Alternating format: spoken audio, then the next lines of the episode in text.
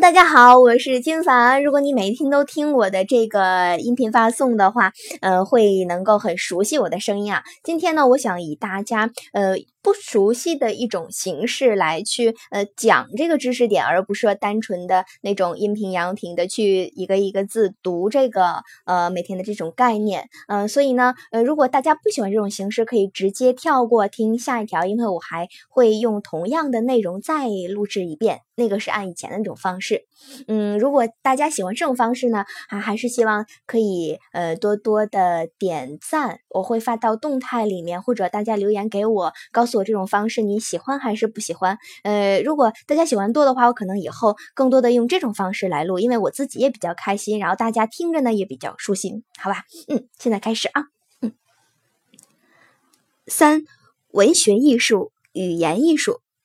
嗯，这就是指人们常说的文学。由于文学啊，总是以语言为手段来塑造艺术形象，反映社会生活，表达作者思想感情。语言呢，作为艺术媒介和基本材料，始终发挥着重要作用。因此，人们一般将文学称之为语言艺术。语言艺术的主要类型有诗歌、散文、小说、剧本、报告文学。呃，审美特征呢，一共有三点。第一点是间接性与广阔性。嗯，文学语言必须通过读者的想象才能够感受到艺术形象，因此文学形象具有间接性，因而人们呢把文学又称作是想象的艺术。用语言来表现现实生活，具有广泛而深入的表现能力，几乎很少能受到语言和空间的限制，有着最大的自由。